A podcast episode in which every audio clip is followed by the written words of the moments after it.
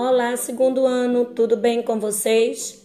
Nós começamos nesta semana a estudar sobre um lugar para morar e vimos que todas as pessoas têm direito a uma moradia. Nós também tivemos a oportunidade de conhecer um tipo de moradia, não foi isso? As casas flutuantes, nas páginas 62 e 63. Agora vamos dar continuidade a esse conteúdo nas páginas 64 e 65. Vamos lá?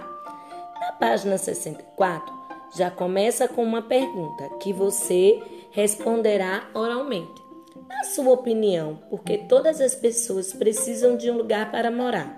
E aí, você já pensou sobre isso? Bom, Todas as pessoas precisam de um lugar para morar onde possam descansar, alimentar-se, se proteger e conviver com familiares e amigos, certo? Agora você vai ler um poema que se chama Se essa rua fosse minha. Neste poema, você vai ler e encontrar algumas moradias coloridas. Em seguida, você vai sublinhar no texto o que torna a rua colorida.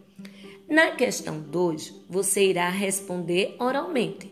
Se essa rua fosse sua, como ela seria? Converse com alguém da sua família sobre essa pergunta. No terceiro quesito, na página 65, você irá observar as ilustrações e completar as frases colocando o nome das crianças que está embaixo de cada imagem, ok? O nome das crianças são Gabriel e Carla. As imagens mostram as ruas deles. No quarto quesito, você irá realizar a leitura do texto e observar a fotografia.